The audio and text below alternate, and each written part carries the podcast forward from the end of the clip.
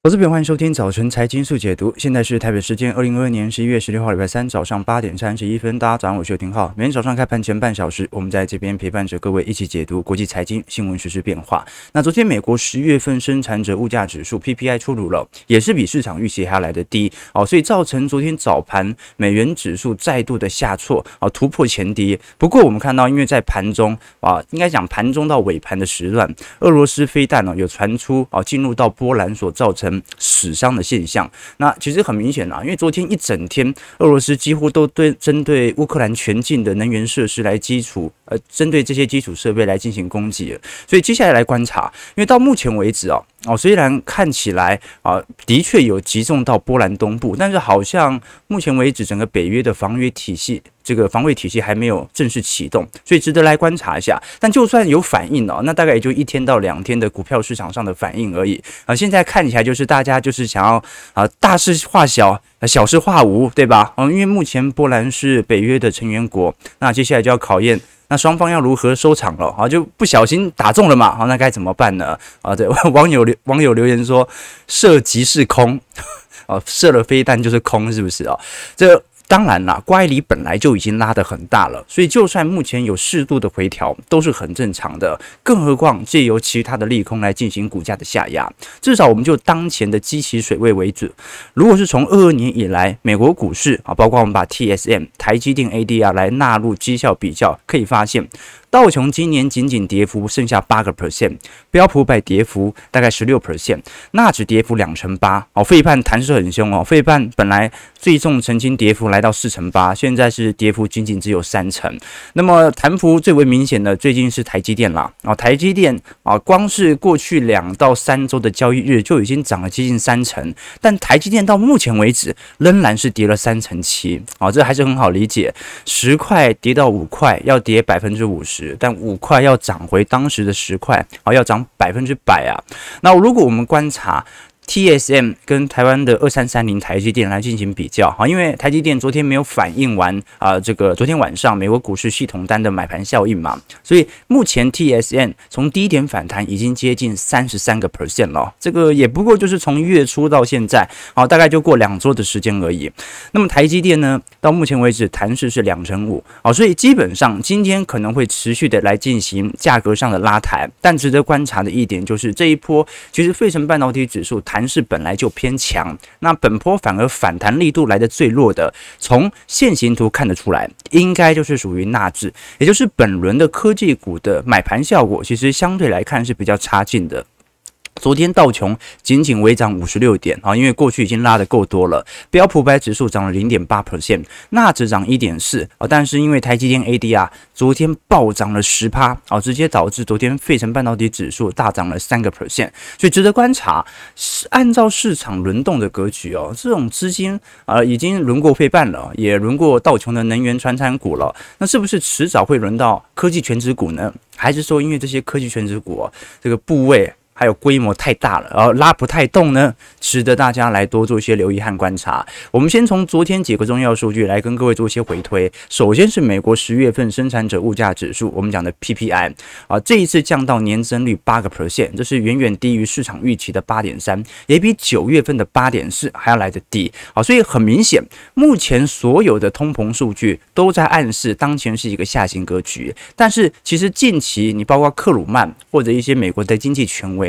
都认为，其实目前的升息政策已经达成目标利率了。也就是说，如果是从实质购买力或者是实质的通膨率来看的话，目前应该早就要进入通缩。那只是因为现在联总会更关注的是落后的通膨数据啊。关键你要知道，通膨数据是怎么传导的？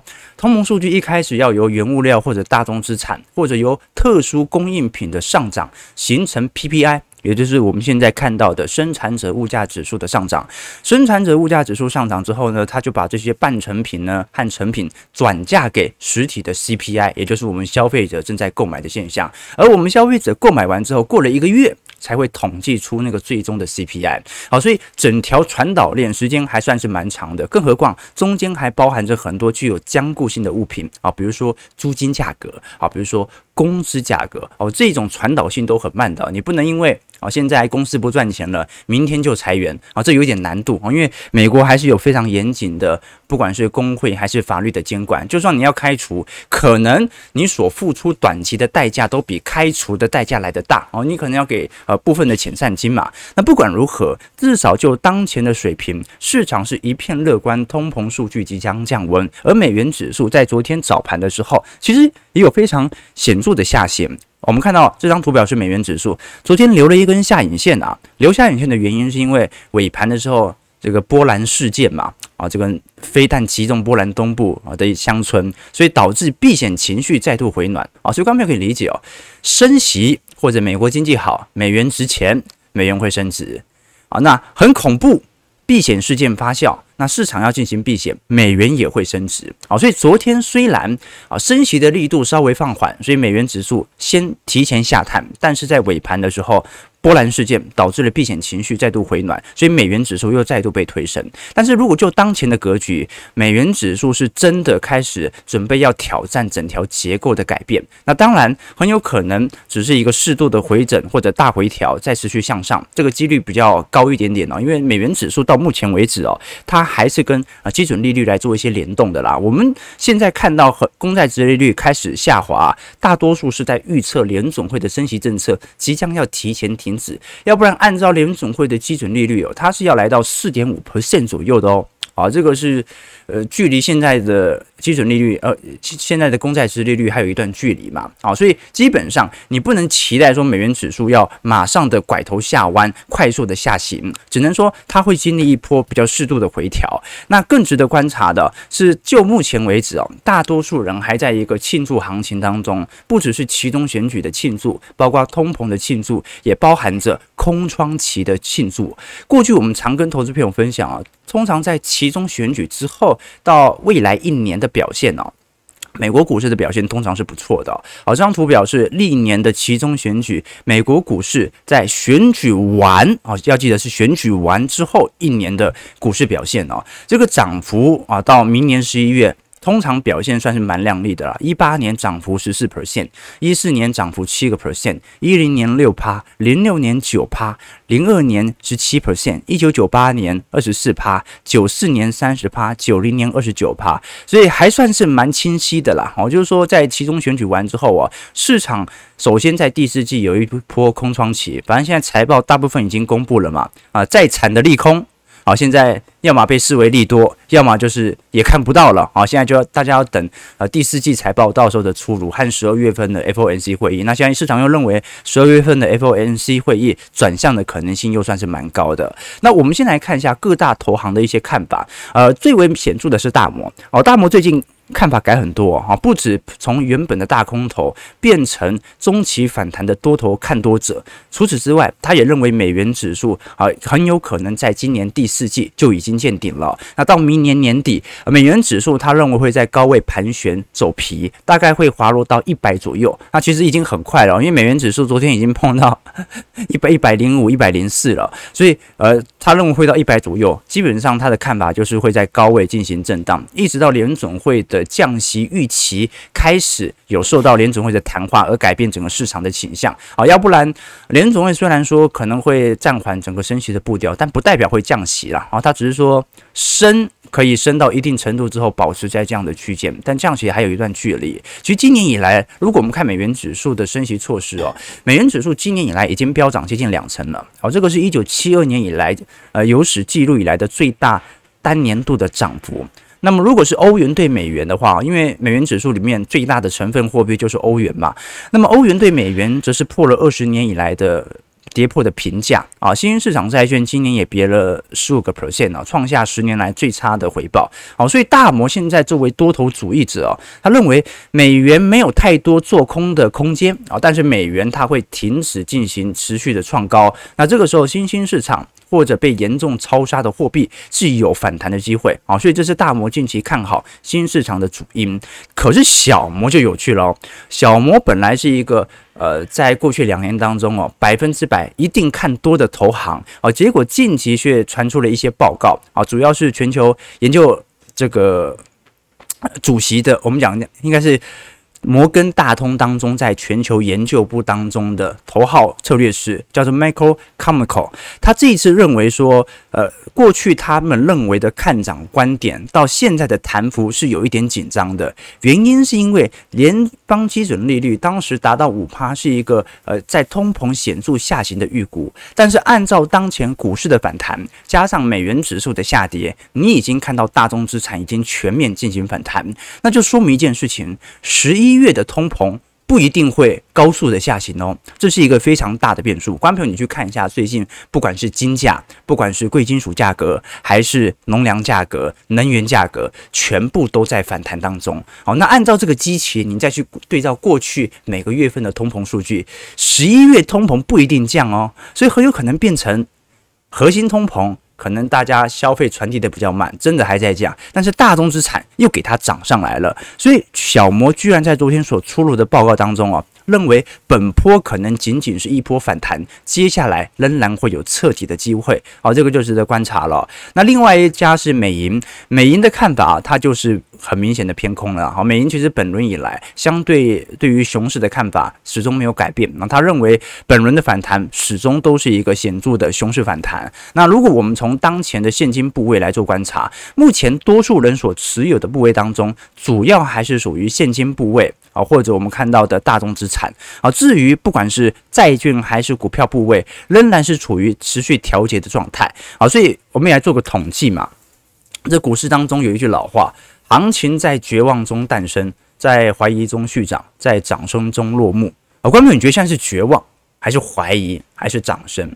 我先说我的想法好了。我觉得有一种怀疑的感觉啊，我就觉得有种怀疑中旬的感觉。就是啊，你像我这两天呢，问一下身边的几个投资朋友啊，问他们说有没有买股票？啊，没买啊，没买啊，怕怕的。也就是说，台北股市涨了，已经有一千五百点、一千六百点了，没人买股票。啊，就外资在买嘛，就很很清楚嘛，外资过去几天的买超幅度哦，所以买到你忍不住也想要买了啊，这个时候这个可能就在掌声中落幕了，是吧？好，所以我觉得现在还是有一种怀疑的阶段啊，很多投资人我相信还是没有上车的，当然这属于动能投资者了啊，属于周期投资者哦，早就已经针对当前的资产配置哦，提前进行反应的哦，绝对不会等到右侧，对吧？那至少就当前为止哦。美银所做的统计认为，始终对于科技股保持着相对我们所看到的悲观的投资人哦，仍然比零八年还要来得严重啊，基本上仅次于呃零四年、零六年和零二年当时网络科技泡沫破灭的水准。什么意思啊？啊，就是说。美银的看法是认为，我不否认这一波是一个显著的反弹，但这一波显著的反弹，它无法改变整条熊市的下降趋势，因为真正影响到股市的中长期趋势，不是短期的这种。呃，联总会的货币政策也不是短期的这种对于通膨预期的好坏，你基本上能够对于明年的展望能够有所提升，最终还是要靠基本面来拉动。而不管怎么看，目前货币政策对于整条基本面 EPS 的伤害已经形成，明年 EPS 再怎么看都很难比今年还要来得好，那就形成了一个问题。过去我们跟投资朋友分享哦，现在的好消息是什么？现在股市上涨的原因是因为坏消息太多，大家都在裁裁员，大家都在释放利空，利空不跌就开始反弹了嘛？啊，因为利空都出来了，利空进出了，大家觉得可以开始乐观了。可是我们过去跟投资朋友提过，照逻辑来看，那你就要一直给利空啊，台积电要一直裁员啊，群创友达要一直放无薪假啊，台积电要一直放假啊，裁裁裁裁到没有人了，股市就上十万点了。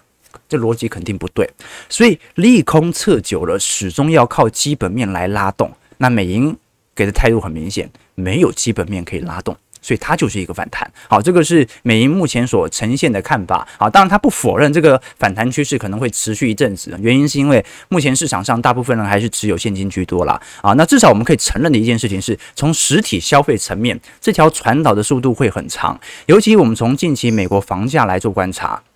如果是从三十年期房贷利率，目前已经突破了七个 percent。那过去我们曾经跟各位提过一家美国的贷款公司啊，叫做 Rocket Mortgage，它是火箭房屋贷款公司，是目前美国最大的房贷公司。如果是去年全美做的新做的房贷哦，大概有每十块就有一块钱是火箭房贷所进行承做的。那这家公司也在纽约证券交易所挂牌啊，不过现在数字非常惨烈哦，相对于第三去年第三季比较，今年第三季的获利啊跌多少？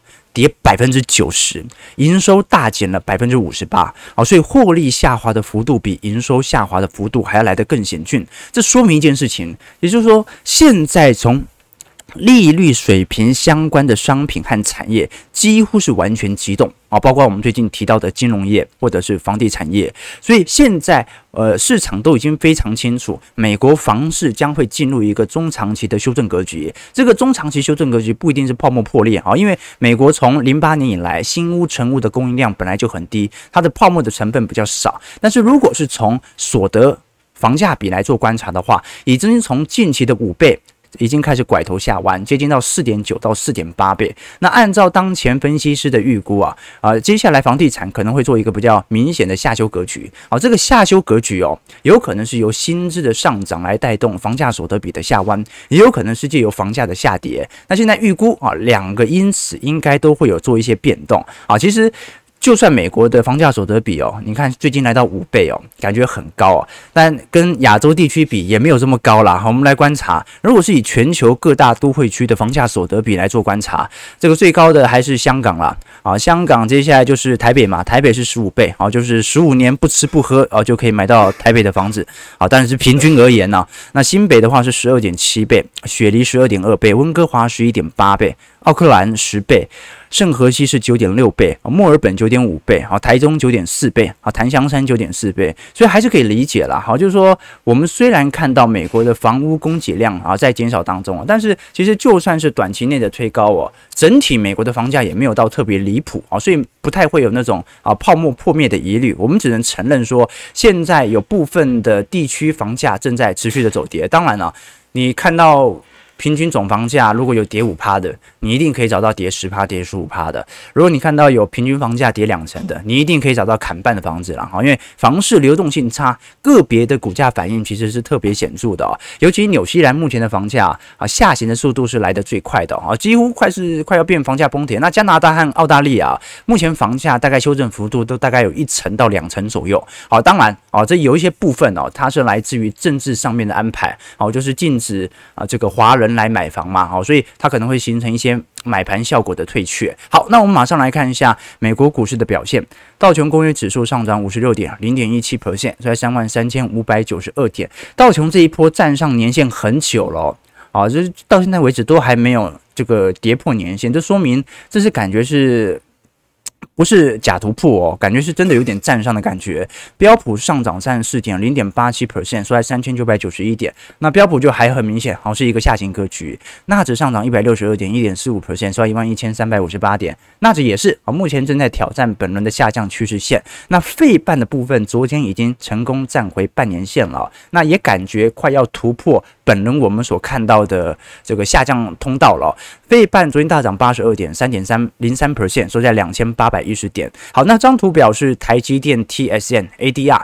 那昨天你看到，其实股价的上升趋势已经算是蛮显著了哈，最近已经来到八十美元了，几乎突破了本轮的下降趋势线，而且是整个跳空大涨。加上观众朋友，你看一下那个成交量。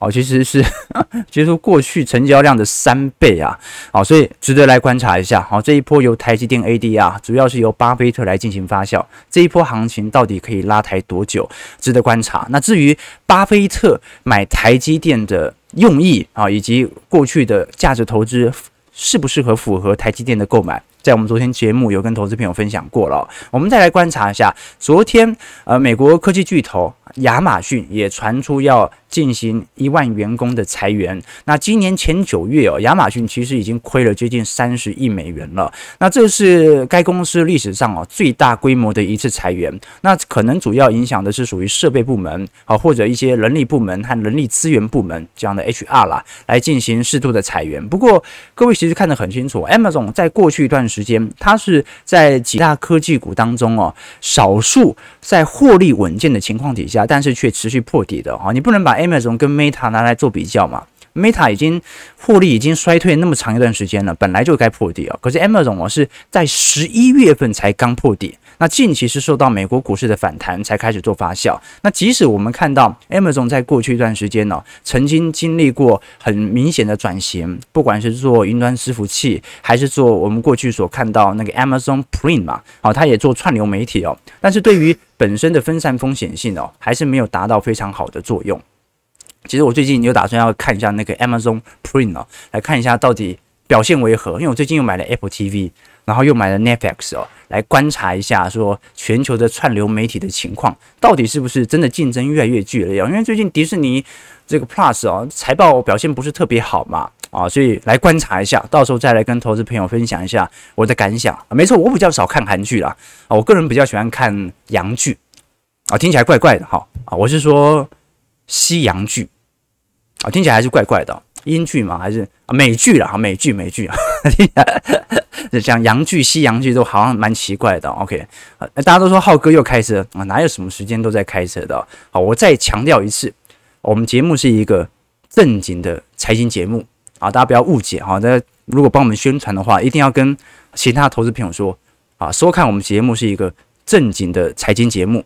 我们周六不是有那个？国泰的讲座嘛，然后之前有发在脸书，因为额满了，或者所以后来我们就没有在直播宣传了。然后有很多参加的投资朋友就说啊，哎，那些浩哥会不会讲笑话啊，或者讲一些那种五四三的？哎，我想说，哎，那人家是国泰六十周年的，你能够想象人家六十周年的讲座，然后我在那边讲五四三的吗？不可能。好，那人家的场子对不对？好，对，已经额满了，好不好意思，已经额满了。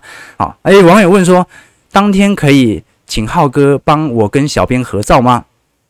啊，不行啊，也可以啊，但要收钱，啊，一张一千，好不好？一张一千哦，啊，一张一千，好，好了，我们赶快来看，都已经五十四分了，赶快。刚才我们看到的是整体啊，电子商务的 Amazon 啊，最近在进行适度的裁员，可是反而是实体零售商的沃尔玛。目前的销售是比市场预期还来得好。这一次，沃尔玛表示，在不同收入水准的美国人呢，都采购了呃沃尔玛最近所提出呃最近所推出的低价杂货。第三季的销售额接近成长九个 percent 啊，即便现在的通膨数据仍然在反映，但是它整体的实体销售额仍然比通膨上涨幅度还会更明显。那这一次调整之后的每股获利有是一点五美元。高于预期的一点三二块，营收是一千五百二十八亿，也比市场预期的一千四百七十七亿还要来得高。那我们看得很清楚哦，这张图表是沃尔玛的股价图哦，昨天又是跳空哦，又上涨了。其实沃尔玛本轮的财报下修哦，呃，在过去一段时间都没有形成美国股市在二二年的下半年持续破底啊，它就是五六月份那一波下修的比较明显而已，但近期已经逐步的把过去的跳空缺口。一步一步的收回，那也跟目前啊实体在后疫情时代有关啦。既然在后疫情时代啊，大家本身所消费的习惯就会从电子商务慢慢的移转到实体零售业，所以按照基期效果，本来 Amazon 的基期就会有所下滑，那么沃尔玛的基期在今年就会稍微有所垫高啊，这个是很正常的迹象哦。只是说沃尔玛目前的销库存情况哦，也没有比想象中好太多啦。啊，基本上它就是啊一个低价配套措施，提前我们讲的消费旺季或者周年庆这种。这个低价折扣开始发酵所形成的影响，所以接下来观察，因为沃尔玛在今年的 EPS 预估是四点八块，那明年是肯定会衰退的啦。好，明年预估是四点六块，但是二四年现在预估是五点三块，也就是说，只要能够熬得过明年的景气下行格局，那基本上是有很大的可能性啊，在明年能够提前先反映完明年的经济走皮。并且在明年持续的反映二四年的我们讲的啊这个美国股市的牛市重返，值得大家来多做一些留意了啊。感觉有一种股市今年一整年跌，就是在跌明年的景气走皮的现象啊，所以投资其实还是有一定的时间线的落差。好，那最后我们来看一下几大科技股的变化啊，不看科技股了，本来想讲那个 Michael Berry 昨天又加仓那个监狱股啊，不过。反正接下来有很多新的财报可以来跟投资朋友做一些分享哦。我们先直接来聊一下啊，台北股市的变化啊。今天特别先聊台股的原因哦，是因为台北股市在这两天是受到非常明显那一种股票市场上由于海外系统单的拉盘效果。可是如果你观察到近期整个散户的投资倾向，那是更为明显的，那就是几乎没有什么散户在买，融资在减。小台空单在增加，啊没有？没人买股票啊，我相信你们可能呃也没买啊，也没买，觉得是骗人，对不对，骗人。但是事实上而言，就是真的这一波散户哦，没什么在进场，所以嘎空力道或者嘎空手力道就特别明显。如果我们来观察啊，最近台北股市。这个开高走高，昨天开高走高嘛，台积电受到布克下大买 ADR 的影响啊，昨天台积电 ADR 暴涨接近八个 percent，包括联发科、联电等半导体全资股都同步吸金。我们看到中场加权指数已经涨了三百七十一点，快要站回半年线了，收在一万四千五百四十六点。那三大法人合计买超两百八十九亿，外资资金是持续回流，过去三个交易日外资已经买了一千两百亿了。那如果我们看小台，小台你看。这一波就很明显了吧？啊，持续的转空，空单持续的加仓，台北股市就持续的嘎空手或者嘎空单，哦，这一波就非常明显了。那外资的买卖超就是这一波嘎散户的主要方向。那台币的部分哦，近期啊、在走贬之后，维持在三十一点一块左右来进行震荡。不过，我觉得最近值得观察的一件事情是哦，方面你会发现哦，因为投资朋友昨天问我说，为什么新加坡币啊新币最近表现这么强势啊？观众，你看这张图表是呃美元对新加坡币的变化哦，最近是升得非常凶啊。如果我们把今年的贬势来做观察，这三条线哦，浅蓝色线是日元。那中间这一条是台币，那么深蓝色是新币。那我们看得很清楚啊，今年日元贬了两成，那么台币贬了一成二，新加坡币才贬一趴而已。为什么贬那么少啊？这个值得大家来思考一下啊。在本轮的美元升值当中啊，新加坡币贬值幅度来得这么轻啊，小于人民币、日元、韩元、台币或者其他东南亚货币啊？为什么呢？为什么呢？这说明有源源不绝的资金现在正在大量的流入新新加坡，哦，那是哪里的资金呢？哦，那很明显吧，哈，应该就是香港的资金，哦，香港资金正在全面的撤退，啊，所以需要短期内需要大量的新加坡外汇嘛，你才能够持有新加坡资产，啊，这个就是值得观察的。好，那最后聊一下 ETF 的部分哦，因为十一月中旬哦，就今天啦，十一月十六号哦，有十一档 ETF。啊，要除息啊，除息的 ETF 很多，很像像是呃富邦台五十、富邦公司治理、富邦台湾半导体零零九零零、富邦特选高股息、元大台湾 ESG 零零八五零、元大中型一百、元大 NSCI，然后国泰永续高股息、永丰智能电动车，啊，这些都是在今天进行除权息。那其实如果是从现金股利殖利率来看的话，表现而言啦，呃，基本上呃如果是以八七八的话，目前现金股利殖利率哦。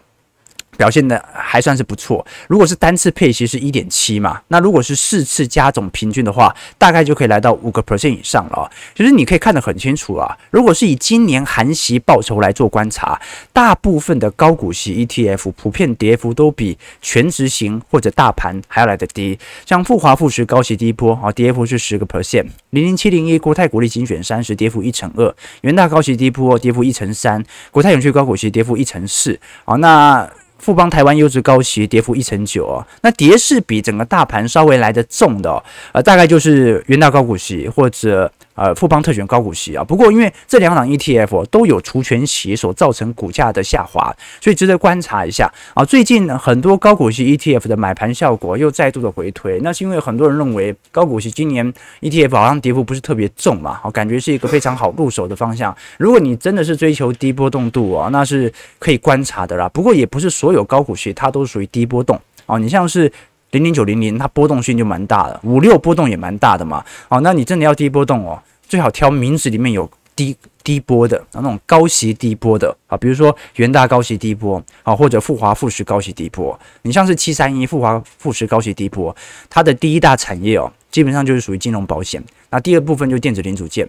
那如果是元大高息低波，它最多的就是属于电子呃周边产品嘛。你像是七三一，很多人说。金融股不是最近国泰富邦跌很重吗？为什么它波动那么低啊？因为它最大的成分股都是属于银行股了，所以 寿险股持有的不多啊，所以股价影响就不大。所以各位要理解啊，既然它选择低波。那一定不会挑选那些波动度大的股票啊，所以过去曾经他也纳入过台积电嘛，因为台积电过去一整年都不波动啊，后来跌很凶，波动太大就被剔除了，所以还是要值得观察一下啊。最近很多 ETF 啊正在除权息当中，那大家要不要参与除权息，或者说要不要在除息之后来做重新的买入，呃，都可以重新思考一下。但是现在反弹已经非常明显了，你要期待这些 ETF 能够有更明显的资本利的报酬是比较难的啊，反而是明年能不能或者说除权息完之后能不能稳定的填息才是重点。好，我们先看一下投资朋友的几个状态和提问。看一下台北股市，今天上涨九十五点啊，预估量能又接近三千亿了，收在一万四千六百四十六点，然后就这样一路涨上去啊，所以对市场在这个呃怀疑中续涨啊，大家应该还是怀疑的，还是怀疑的吧？好，我们看一下投资朋友的几个提问，来跟大家做一些交流。OK，这个大家都说中港人资金外逃了，对了对了，OK，呃，悲犬说啊，浩哥现在车速都很快的啊，都抓不住啊，那就对了嘛。我们是一个正经的财经节哦，洋片，可是我看的是戏剧啊，啊，是连续剧，所以基本上还是要用洋美剧来衡量会比较好。OK，这个啊，print 的发音不对，难道是念 Pro 吗？哦，那怎么念啊？大家大家想一下啊，不对啊，你打英文我又没办法念，我就是不会念嘛。OK，这个。好，浩哥是一开始讲 TV 就是在铺这个梗嘛，没有铺这个梗，我们就是很正常的跟大家啊、多做一些聊天。OK，这个随时出没幼稚两人组说，如果等牛市来了，低波就不太好了。没错，其实行情是这样啦。呃，我们常跟投资人分享过嘛，这个如果你在上坡的时候没有持没有小麦，下坡的时候也不会有嘛。所以，呃，你在左侧下跌的时候不持有股票啊，啊、通常你愿意买股票的时候。已经要进入牛市了嘛？那大部分人都这样嘛？啊，你牛市已经涨两成，你才来买股票；熊市已经跌两成，你才来做停损嘛。所以你能不能克服啊这个追涨杀跌的情境，就取决于你想不想成为周期投资者了。当然，你可以用一个更短的尺度啊。其实有时候在跟投资朋友聊天会有一种误差了，哈，就是说大家会认为说，哎，短期上好像不符合浩哥所预期的，那可能是尺度的问题。我在跟你聊五年后的事情，你再跟我聊五天之后的行情，那就会有一些落差哦。所以，我们始终是在观察整个中长期的周期变化，告诉你我们属于周期的什么点。我无法精准的告诉你在什么样的时间线它会符合我到时候的预估，但是我可以告诉你现在是高估还是低估，就是这么简单。所以我们才说啊，不要刻意的去加杠杆，也不要去借钱来做投资啊，你适度的放大杠杆。啊，你买一些有一些杠杆型的 ETF 是可以接受的，但是中长期最终你还是要认知自己资产中长期的复利效果。你有一个基本的预判，你有经过回测，你就可以拥有稳定财富的增长，这才是我们在做的事情。我一直都跟投资朋友分享啊，我想跟你慢慢变富。不是跟你一起暴富啊，啊，对吧？好吧，提好不好？提供给投资朋友多做一些留意啦。好，那我们就明天持续来跟投资朋友分享。刚才聊了新加坡的问题嘛，来聊一下，明天来聊一下整个中国市场的概况。其实港股最近弹势也很凶啊，资金回来了吗？